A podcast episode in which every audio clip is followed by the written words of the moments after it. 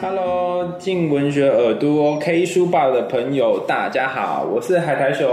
那今天呢，我想要带大家来认识的这一本小说呢，哈，就是最近很有名的，也拍成电视剧。不知道大家有没有看过最近很红很红的《我们不能是朋友》？然后我们的原著作者呢，阿亚梅就坐在旁边，让我们掌声欢迎他。各位读者、各位听众朋友，大家好，我是阿亚梅。听说你除了就是这个很知名的电视剧之外，好像还有别的，对不对？呃，电视剧有，然后也有小说。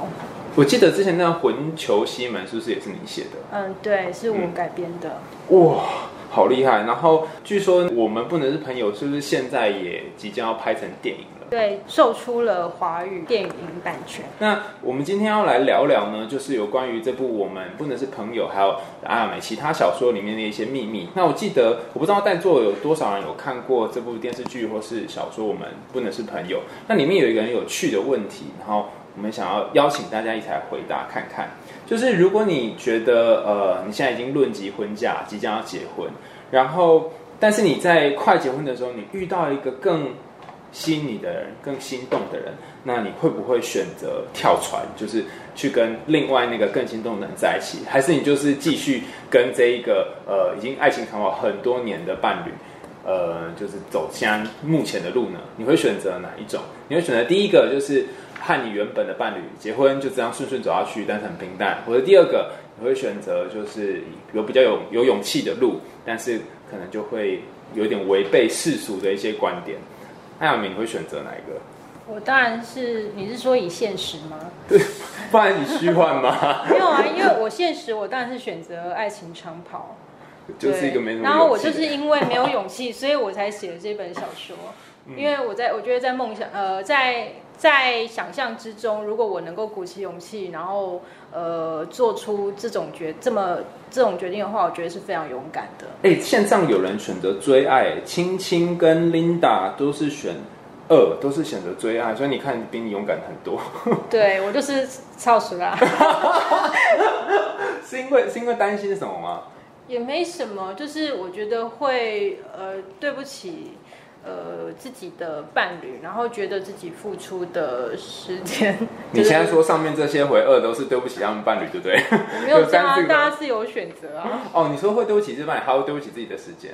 对，就是曾，比如说我跟这个长跑的对象呃交往了很久，然后我可能在里面付出了很多的心力，那我也觉得，嗯，就是如果说你现在选择了另一个对象，更吸引你的对象的话，然后。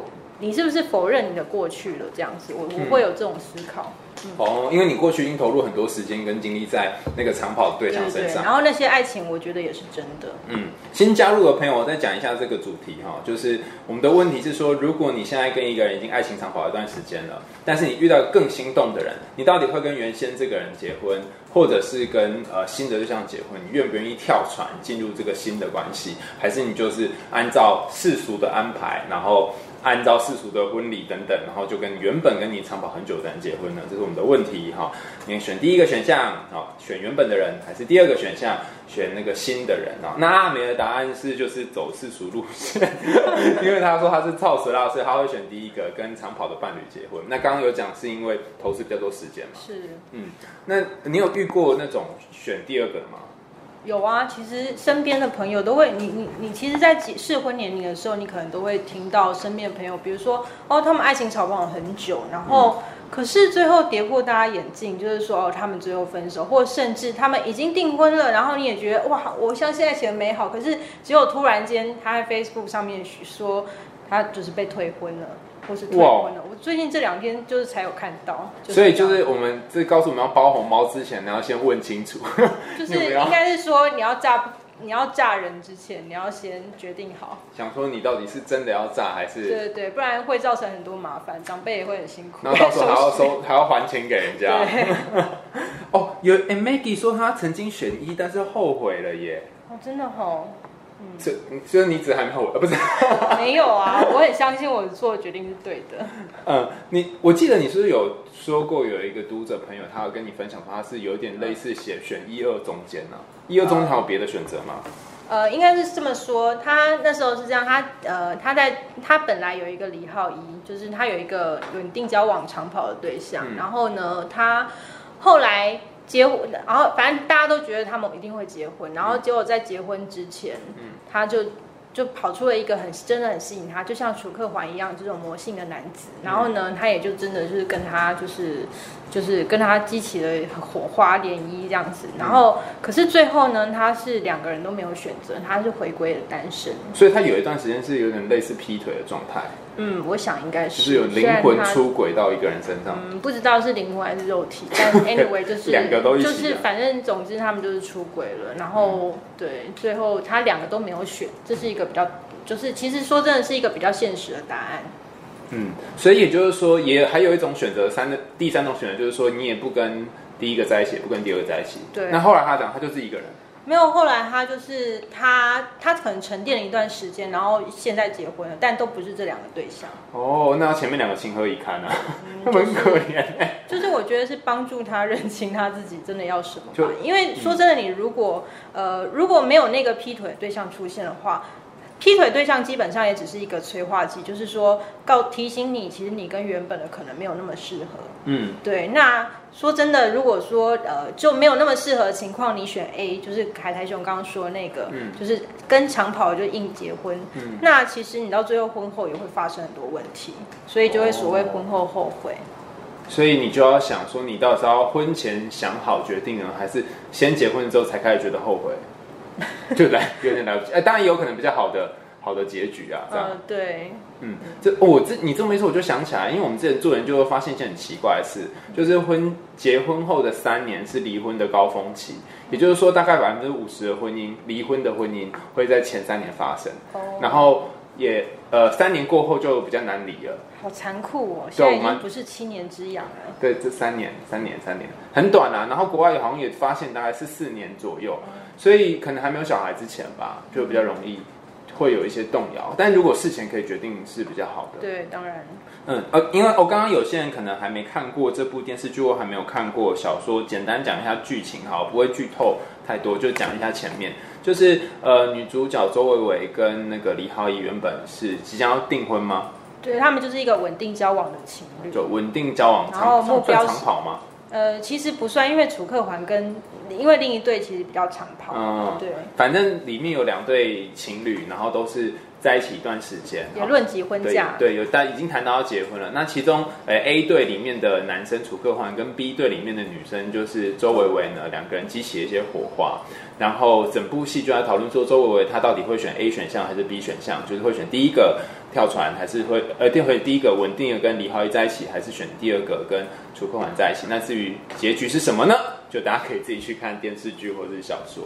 对，嗯，那在这个这个，哦呦，可以免费看小说是不是啊？哦，对了，我们在静文学可以免费看这部小说，所以有兴趣的可以到那个就是静文学的官网，小编有帮我们贴了一个链接。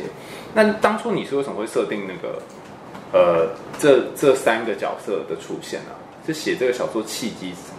呃，应该是说呃，因为我那时候就是也是算到达了这个适婚年龄，然后 到达适婚年龄。对啊，洗干搞啊，就对啊。是，然后到时洗干搞，我得想就这。嗯，对。然后时间到了，然后身边的朋友其实他们也开始陆续的结婚，然后结婚这件事情就会成为我跟朋友之间的一个话题。比如说聚会的时候就会就会讲。然后我觉得我觉得有一件事很有趣，有一个观察就是说，好，你跟什么样的人结婚，好像就在为你的前半生下个总结那种感觉。嗯、就是说，有些人大家可能会觉得说，哦，你可能。你过去，比如说你念了什么学校，然后你有什么样的经历，做了什么工作，然后最后你找到了这个对象，然后你跟这个对象在一起，就好像是一个前半生的总结这样子。交出一张成绩单。对，就是你上半学期那种感觉。对，然后我觉得这这件事情也很有趣，就是大家好像心里其实有一个有有一种有一种不安潜藏在每个人的心里面。然后我也有朋友就是。他可能会，他就是说他在婚前的时候，身边有一些，比如说同事啊，或者是朋友，就会讲说，他们曾他们从来没有在一起过，可是呢，他就可能会跟他讲说，好，如果说你结婚前想要合法的找一个人上床，一夜情之类的，对，因为婚后就会就等于是通奸就是犯罪了，对，所以就是你在结婚前就是最好的时间，然后就会有人去这个时候暗示他，就是所谓的约炮。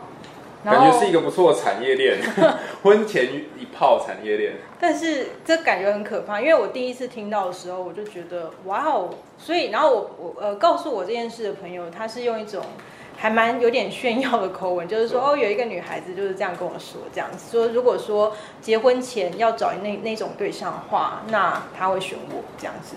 然后我就我就当下觉得非常的 shock，就是哦，这是一个完全不同的世界，然后这是一个很特殊的状态，因为你还你你以你已经订婚了，你看起来好像很稳定交往，嗯，可是你实际上也没有那么稳定。说真的，你就是在法令上，你这个时间是最容易被趁虚而入的时候，因为你开始进入很多动摇的时间点。对对对，然后就会有这种所谓的。浮动的那种情绪出现这样子，然后我觉得这件这件事非常的奇妙，所以我就把这样的状，这等于说这个时间状态写下去，就这个时间点的心情起伏，对，犹豫，嗯嗯，我们来问一下听众好了，那个你们会婚前爽一炮的这种的，会有你觉得你会或是不会？反正你们都匿名嘛，所以我们也不知道谁是谁这样啊，就是会在婚前，或是你朋友，你有听过你朋友会会在婚前。去来一下，然后以悼念悼念嘛，悼念对悼念纪念纪念他就即将要不能做这件事的啊，你有这种经验的，或是有听过朋友这种经验的，或是你会怎么选？你会选择爽还是不爽？不爽是还是不去爽？这样让大家趁这机会回一下哦。艾莉说她觉得不行，为什么不行啊？为什么不行？就有道德上面的束缚吗？对啊，一定有啊，我就是有。哦，你就告诉你伴侣就好了，说，哎，今天是我们的 Happy Night，我们各自去找一个人爽。不行啊，哪有这样？这好像是你们的关系按下暂停键那种感觉。哦，所以你也就就算两个讲好，也不太妥。对啊，我我无法接受啊。而且比较麻烦的时候，万一就是之后有小孩的话，就会怀疑这到底是谁的。你可以先做好措施，大家讲还是还是一样，不是还有什么零点零零一趴的几率吗？哦，好多人都选母汤哎，不行哎。他说：“等一下，等一下，有一个好好笑。他说要爽给我哦，艾艾莉说要爽给我交往前爽完，也就是说你跟他在一起之前，他就要先就是完完事，好奇怪，要完成这些。你要开始开始这段关系，就不能够再有其他的。觉得母汤哎，大家都觉得母汤哎，你你好多支持者。那的那个读者们，就是大家三观都很正啊。”没有，我有一个不一样的看法，是，就是你的读者就是因为怀抱着母汤的心情，但因为他们就觉得母汤，可心中又有那个很想汤的渴望，所以这个故事才会大红嘛。对，所以他又想看，然后心里就哦，我没有办法这样，我都觉得母汤，可是他们做到了，然后被满足到，是这样子啊？我猜啦，是吗？哎，好多人，好多人都说 no，哎，他说各自爽，艾莉说各自爽还要验有没有病，爽一时毁一世，哇。你你可以把这个提在你家的那个门槛上，然后小孩回家的时候看妈妈说爽，爸爸说爽一时毁一世这样子，好惨哦。对，但是但是的确就是蛮多人都是觉得不妥啦，所以那个为什么你会让维维陷入这个选择当中？呃，应该是这样说，我觉得这是一个人性。然后，其实维维的那个周维女主角周维这个设定，它其实是一个三观也跟就是这些回应这些的观众朋友，其实听众朋友一样，就是其实他们她三观很正，她是一个道德感非常高的女生。然后她第一次撞见楚克环的情况，就是楚克环已经有女朋友，结果他还在联谊。哦，所以他那时候他其实是心中也是表面上就是强烈的谴责。这个人的这个人的行为，嗯、就是说觉得劈腿母汤这样子，嗯嗯，对。但是呢，我之所以我觉得这事情就是其实没有是非这么简单，就是就像大家其实看了那个电视剧，然后大家会渐渐的导向楚科环那边，嗯，就是说大家觉得好像你还是要选择一个你爱的人，而不是你选，而不是做你认为你该做对的事情，就是选择原本的，嗯，对，就是我觉得其实那个关键还是在于你是不是你你认认定这个人是不是真的值得跟你过一生。嗯嗯。所以一开始这个维维应该也是有很多挣扎，但是因为不论是小说、电视，都花很多时间去描述楚克环的心境嘛。是。然后我们好像就某种程度上也认同跟爱上了楚克环这个 feel 嘛。是。对吧、啊？所以渐渐就走到另外一路线。其实刚刚你有讲到那个，它有点像是你已经一方面已经投入很多时间在原本伴侣身上，然后会有成本的问题嘛。但又有新的对象，你会觉得这一个人好像是更更适，你可以说是更适合你吗？嗯，我觉得应该是这样说，一种叫做更吸引你，然后也然后其实主要的原因应该是你对于原本的对象，嗯，这件事情，就是说。不管这不管是什么样的人来勾引你，来追求你，嗯、那你原本的对象跟你之间到底有什么问题？嗯、我觉得这才是最核心的问题。嗯，嗯就是说你呃，对，就是就是这样。哦，原来是这样。其实我我后来真的觉得哈，就是。我们看到很多的研究都显示说，一段关系它可能会产生一些变动，大概有几个原因。就像你说，一个是原本关系有些问题，然后还可还有可能会有其他的第三者出现，两个要混合在一起才有可能。好，那接下来呢，我们要进入下段之前，要带大家听一首歌。呃，前面听的那一首，呃，我不会喜欢你呢，是谈一个就是，嗯、好想喜欢又不想喜欢的心情。那接下来这一首是毕书尽的《我比从前想你了》。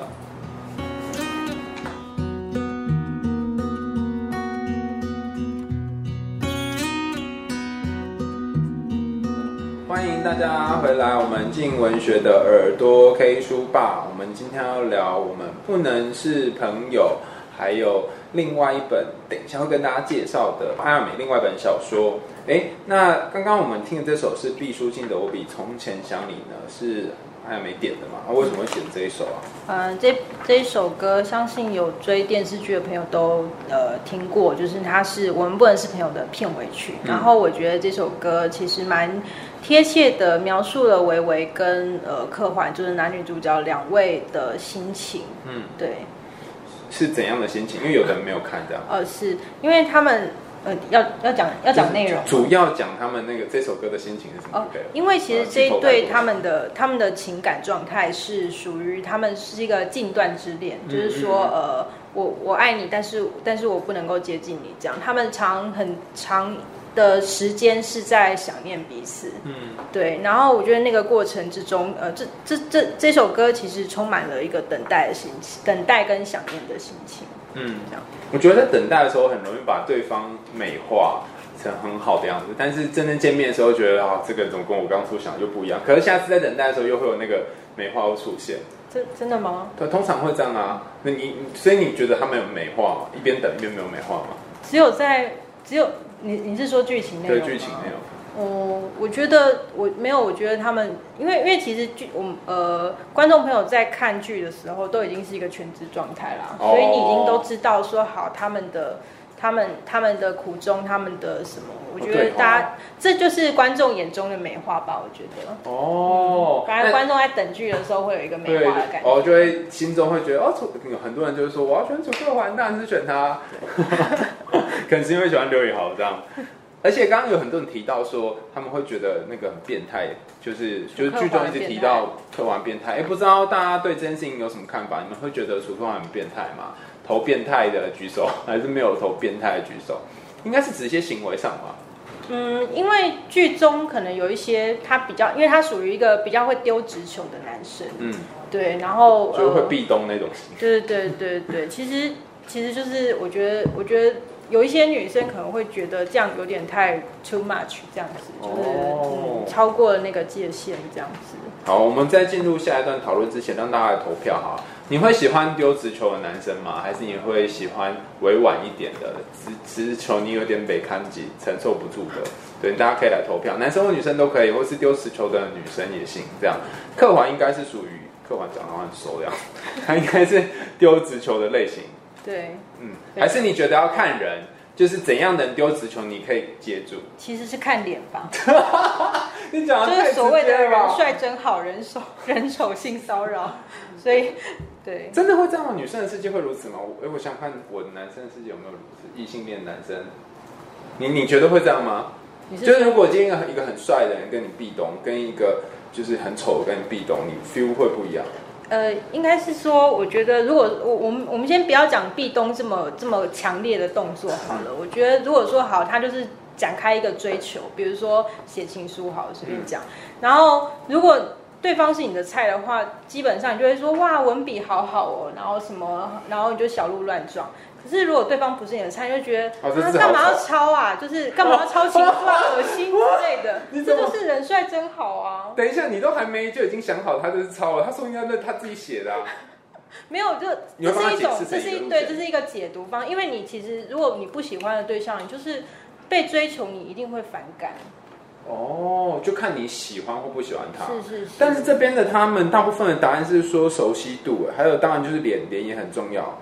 呃，现实生活中是脸，然后很多人都是熟悉度，感觉对，所以还是 feel 吧。对啊，就是你有没有喜欢这个？有一个 feel，他是不是你的菜？如果他是你的菜，送来你就吃；但如果不是你的菜，再怎么样委婉，好像也没什么用。是啊。哦，我是怎样？我好像，我好像，我好像没有没有特别有什么感觉。我觉得直球或弯的都没关系。嗯、好像男生的世界就是比较简单吗？对对。糟糕了，怎么这样？哦。对呀、有人说这哦，他刚刚在回刚刚那个求婚那一段啊，有一个有一个 Ivy 呃，听众 Ivy 说，就是呃他在讲说三二一求婚那一段很糟糕，然后他就提到其实最后那求婚那一段很惨，这样子很像再次再次已经知道还去闹的一种感觉。乱菜乱 A 里说菜乱吃不到倒掉不不到很可怕。倒不掉，倒不掉的话哦，所以大家那个就是你不能够那个请神送容易送神难的概念嘛。对，我已经被提醒说我们聊天聊太长，赶快往下。对，我们其实今天要往往下介绍，呃，就是阿美还有阿美另外一部小说。哎，我据说你之前不是一开始不是当小说家，是不是？一开始我一开始就是当小说家，一开始先当小说家，对。那后来你中途有半路出家去做别的吗？就是去做记者。那你为什么要背叛你的心灵？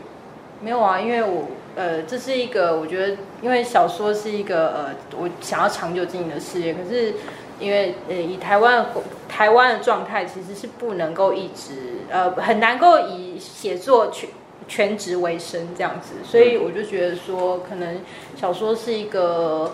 也许是一个副业或一生的置业这样子，对，我可以，我可以一边的工作赚钱，然后一边的写小说。你等于打算要斜杠两边发展，原本对，但后来没有斜杠，没有，还当后后来没写。呃，是因为这样子，因为我觉得，因为我后来做了一个记者工作，然后它是一个呃，就是每天固定时间上下班的工作，嗯、然后我就觉得说，呃，经过我那时候是嗯。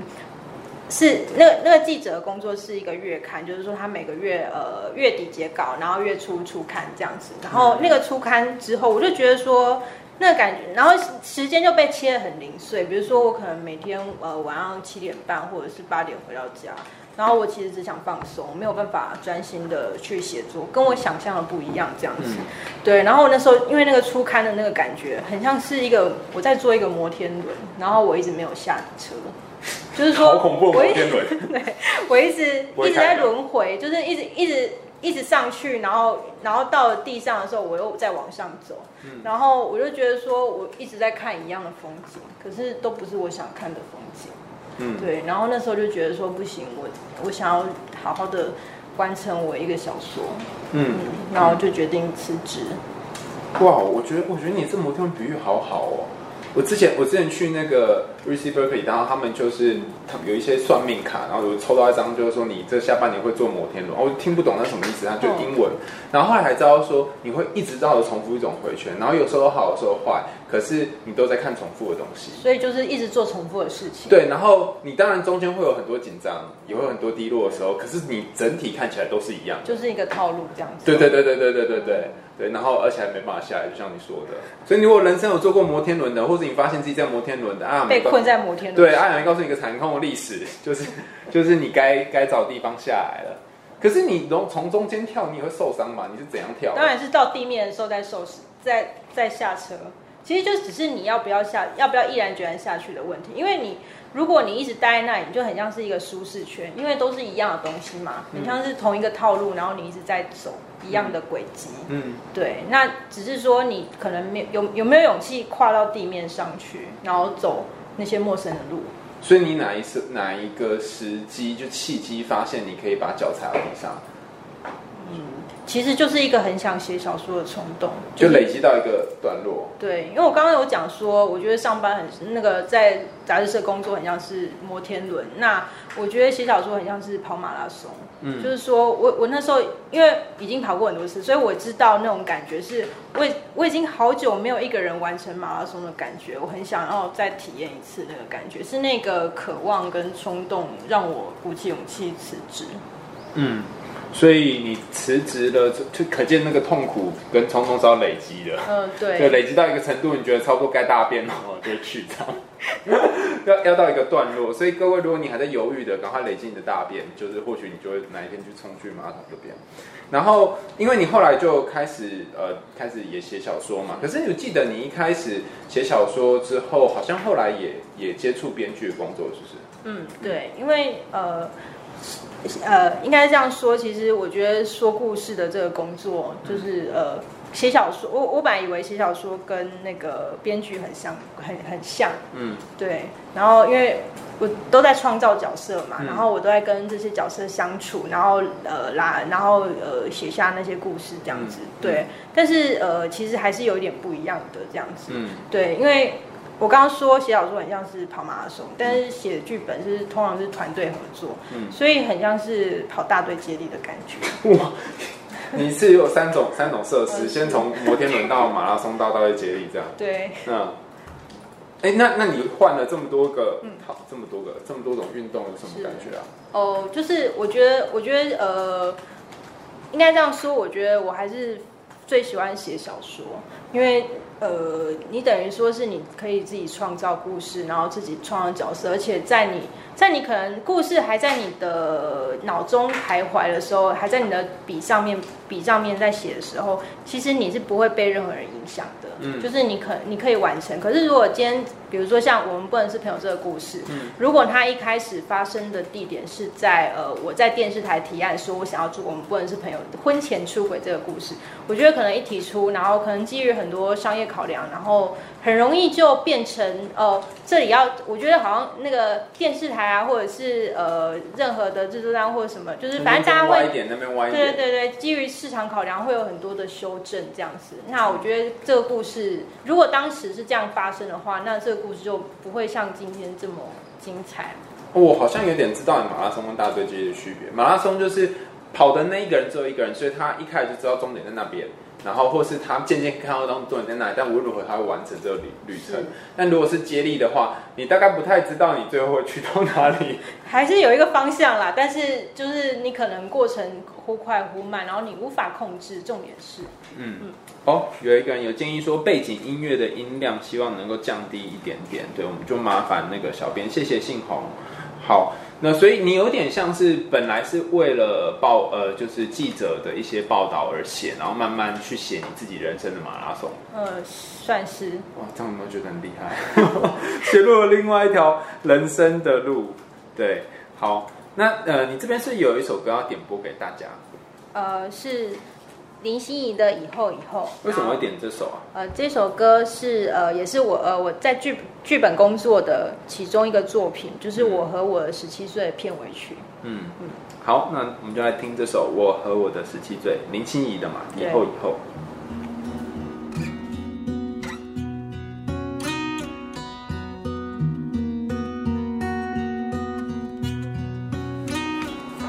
好，欢迎大家回到静文学的耳朵 K 书吧。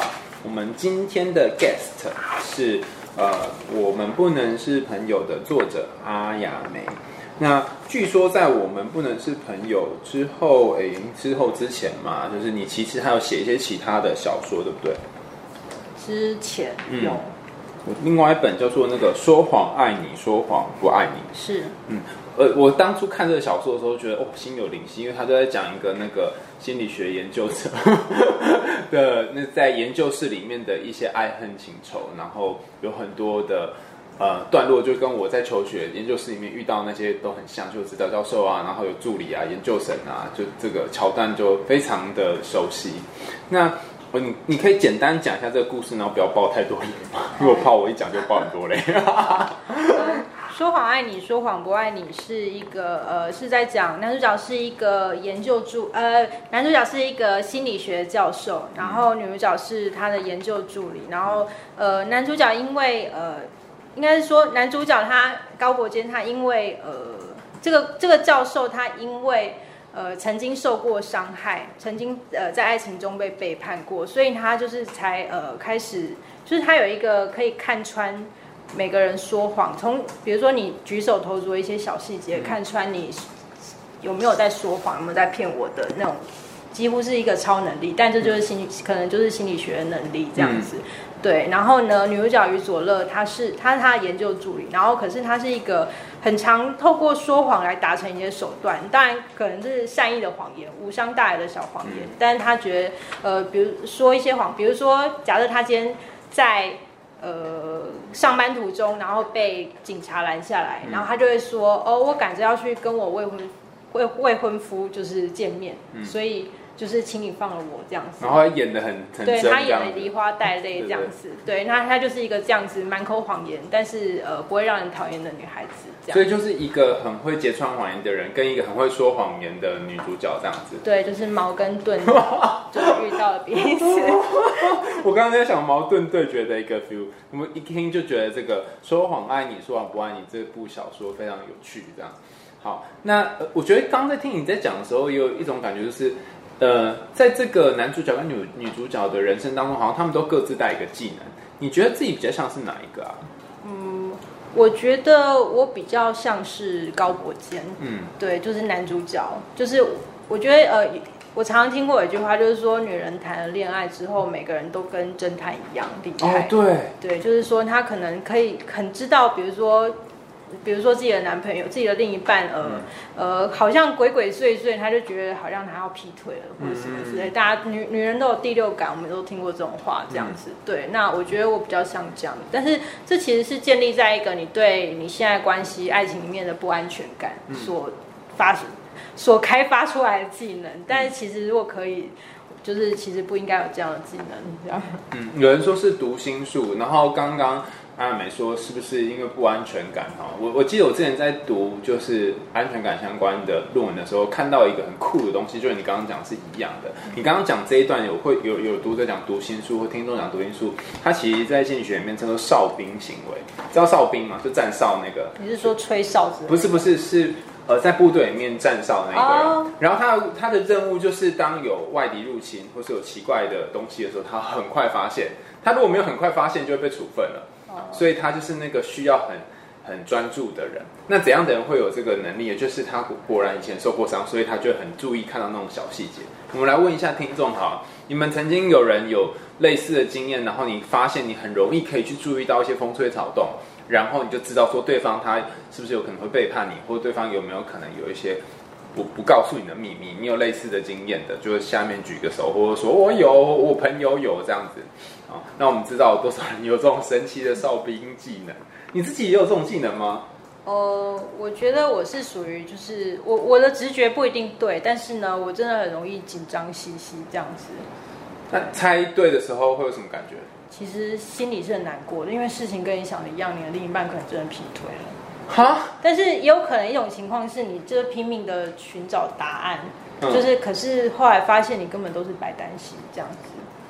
然后白担心的时候，发现答案就会有一个爽的感觉吗？没有啊，就是因为你这样的时候，就是你已经比如说，比如说你为了要找到你男朋友或者你的另一半到底有没有劈腿，嗯、然后你去翻他的手机，结果被他看到了，嗯、你觉得这个场面好吗？好看吗？可是我觉得大家都会做这件事。我来问听众啊，你们会因为我翻另一半对，你们会因为怀疑去看对方的手机吗？或因为怀疑去偷偷翻对方的一些什么资讯或讯息吗？或是你曾经有想过要做这种事吗？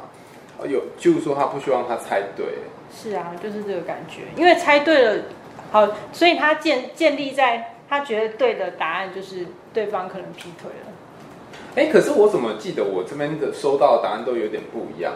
因为我们最近就在研究这个有趣的行为，就是你为什么会去猜对方？嗯、然后我们都发现当事人都有一个有很特别的状况，他们一方面不想要猜对，但一方面又好想猜对，因为猜对就跟自己想的一样，就是说他希望自己是对的。对，然后一方面又觉得他其实有一点小小希望，说应该不是吧？这样。他好扭曲，好分裂哦。对对，我是觉得蛮分裂。可是猜对的时候会有一种你看吧，他果然就是这样的 feel 吧？会有一小小爽吗？还是也不会爽？其实真的不会爽，因为你其实这个关系，就是当你已经猜对，然后你也知道答案的时候，这个关系其实已经被破坏掉了。哦，有人说好矛盾，鸡蛋花这种矛盾。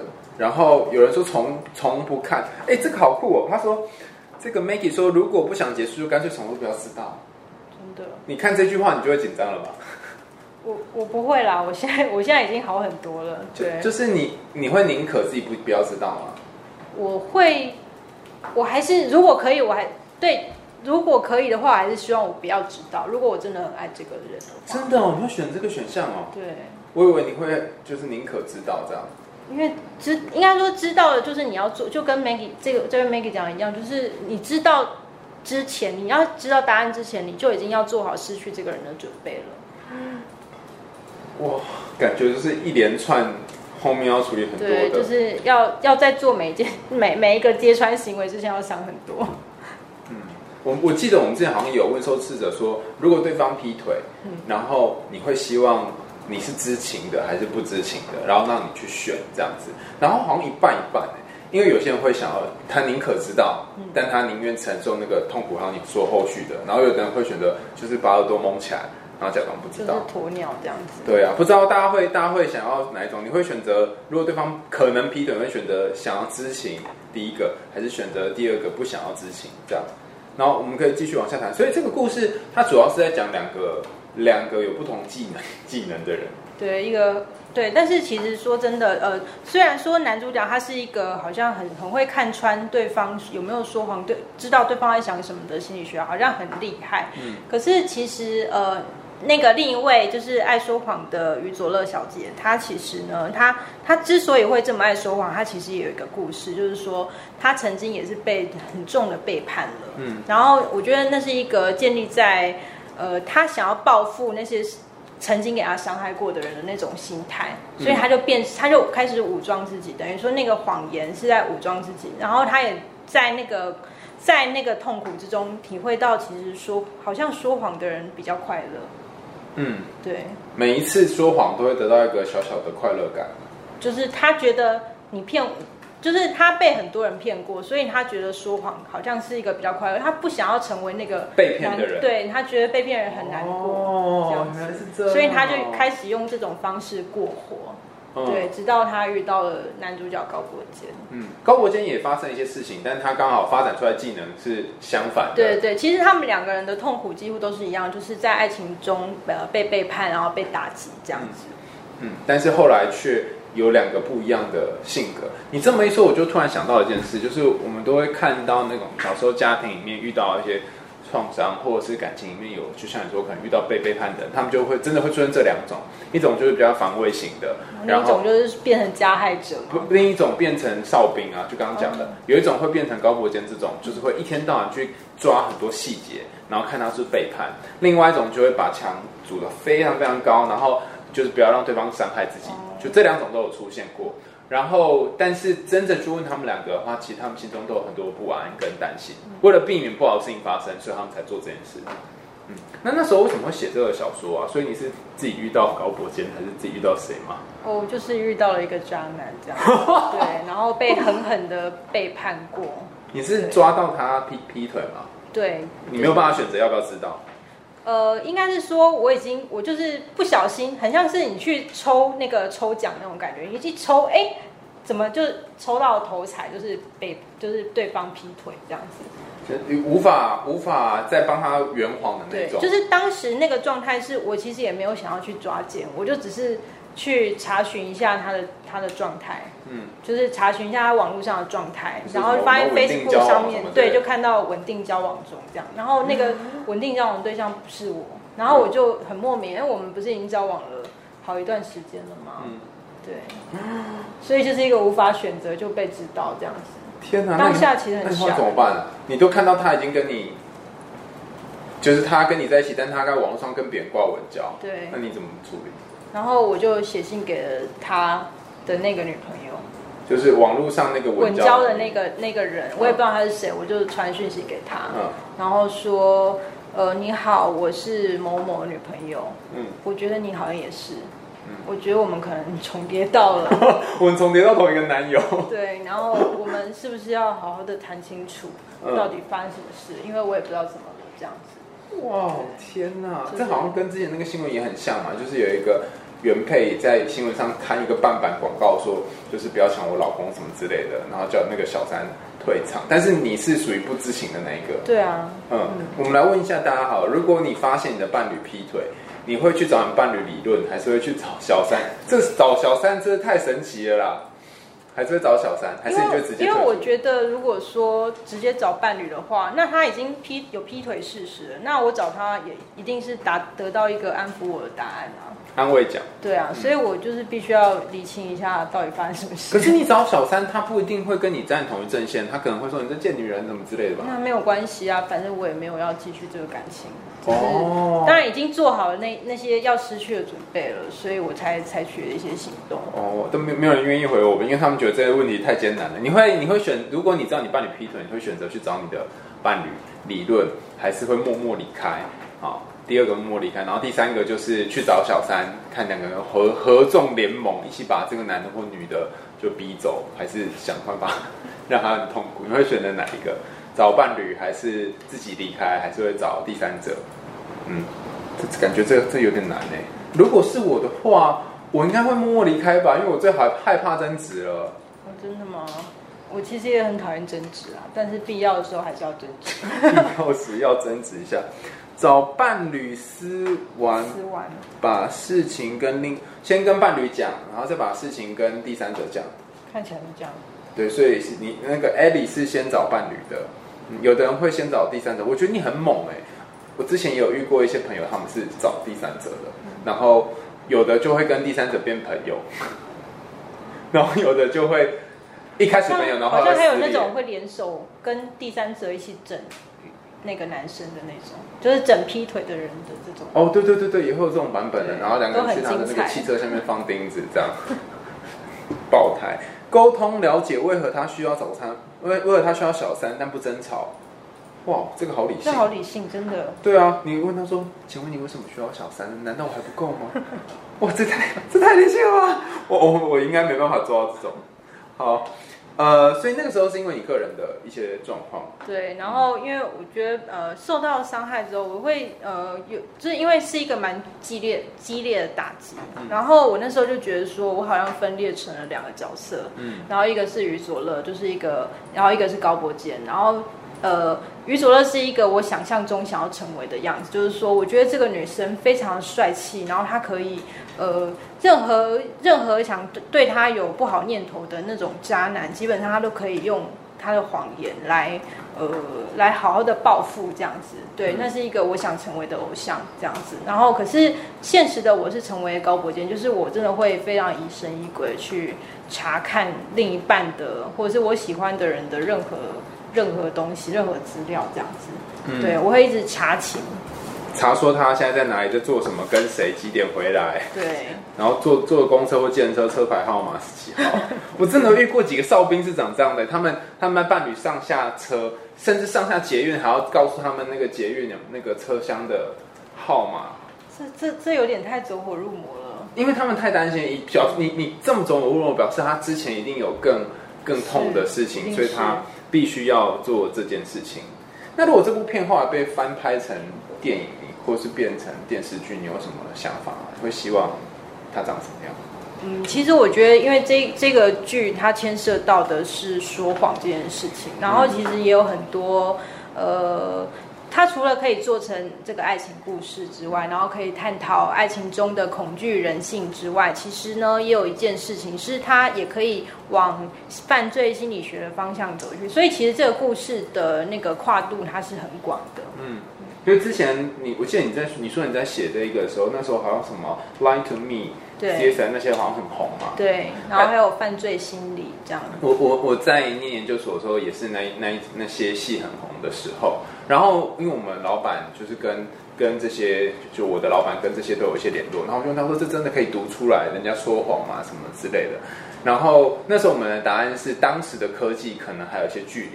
不过，它的确有一些理论的基础。我猜现在可能多少可以啊？就我知道，现在我们已经有些城市可以去辨识你写的 email 里面是不是谎言啊。然后还有就是看你用字的，但要足够的资料量。比如说，我要收集阿尔梅的一百万笔，所以不是每一个人的信，一封信都可以让你直接判断出来。对，然后我还可以知道是阿尔梅写的还是海海熊写的，像这样，就是你给我一段文字，然后我有一百篇阿尔梅的资料跟一百篇海海熊资料，然后我可以知道说，哦，这个口吻是阿尔梅写的。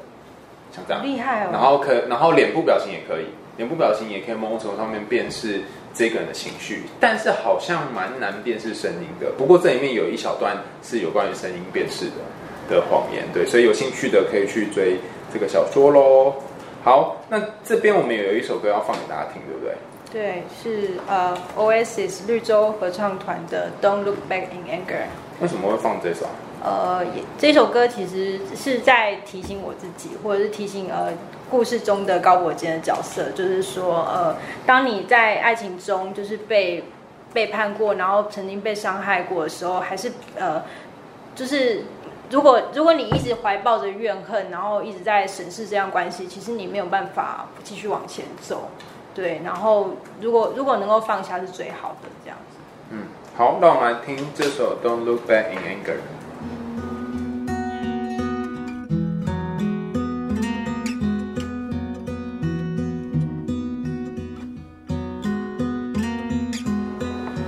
好，欢迎大家回到镜文学的 K K 爸耳朵 K 书吧的最后一小小段哈。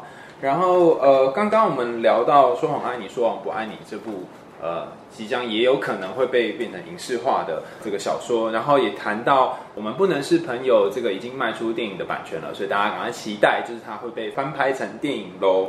那最后想要问一下阿美，就是在这两部小说，还有包含我们。问是朋友，这个电视剧红了之后，你有没有什么呃想要跟听众或是读者或是观众说的话？比如说他们在爱情啊、感情上面的一些想法。呃，我觉得呃，因为很多朋友因为呃我们不能是朋友这出剧，然后开始去思考说呃你的现在关系呃你现在身边的人是不是对的？然后或者是说你是不是应该要呃选择那个诱惑更。更更有更有诱惑力，或者说更吸引你的那个第三者，那我觉得其实这件事，当然你能够思考这件事情是很好的，但是我希望大家不要忘记，其实人生不只是 A 跟 B 的选择，其实呃，你退一步，然后有时候有时候你必须要，你还是最后要回到呃，去了解自己到底是要什么，嗯，自己想要什么这样子。所以，当你面对两种选择的时候，试试看，想想有没有第三种可能的选择。是的，即即使那个第三个可能还没有出现，可是我觉得你真的还是必须要去好好的想。嗯，我我以前都会问那个我的老师或是我的治疗师说，请问第三个选项怎么出现？他都会跟我们讲一个很很特别的答案，就是你累积到一定的痛苦动机，你就会出现了，就是那个摩天轮就会下来。所以还没到的时候，就是，就是渴望，非常渴望那个第三个选项。对对对对，你都够渴望，它就会出现。但之前你就两个人在那边犹豫，所以还在犹豫的人哈，可能还在等待那个第三个选项出现。好，呃，今天其实两部两部作品，包含那个我们不能是朋友跟呃说谎爱你，说谎不爱你。其实我觉得都在谈在感情里面，你可能拥有的一种以上的角色，包含你是。呃，那种比较会防卫的人，还是比较会看出对方、拆穿对方的人，或是你比较愿勇敢付出的，还是有些担心会想要顺从原本舒适圈的人。所以其实它都是你在感情里面可能看到你不同的面相。那下个星期呢，我们会邀请到呃接下来下一个节目的来宾叫做八爪鱼，好，那他会跟我们分享他的两部小说，第一个是邀请你参加我的每一场葬礼。还有一个是悬疑的科幻星座，当世当世界只剩下老死时，我我看了这两部，我真的是就是无法停下，因为实在是太精彩了。它就是呃有一点点爱情的成分，但更多是悬疑跟科幻的成分。那也探讨到很多心理的层面，就怎样的人他会在这样的呃科幻的世界当中游移，然后里面面对他人生真正的问题，这样。好，所以别忘了在 KKBOX 要追踪我们静文学的账号，那才可以获得我们站上作家的第一手消息哦。哎，杨明，你要不要跟大家讲一下你的那个平台的 IG 或什么 Facebook 的宣传这样？呃，如果喜欢我们不能是朋友，或者是说谎爱你，说谎不爱你，或我其他写的故事，或对我刚刚的呃讨论的爱情中的恐惧有兴趣的话，都可以到。镜文学平台看我的小说，然后也可以到 IG 追踪我。你就叫阿雅梅，对不对？对，A Y A M E I M E I 哈，就可以看到她那个美美的脸，就知道作者是长这样子的，不是长成一颗梅子这样子。好，那我们就听今天最后一首歌喽。最后要听哪一首？呃，刘若英的《我们没有在一起》。为什么点这首？呃，这首歌是呃，我觉得是我另一个故事叫做《非法移民》的主题曲哦，大家也期待一下。对，大家也可以在静文学的平台看到它。好，那我们就听《我们没有在一起》。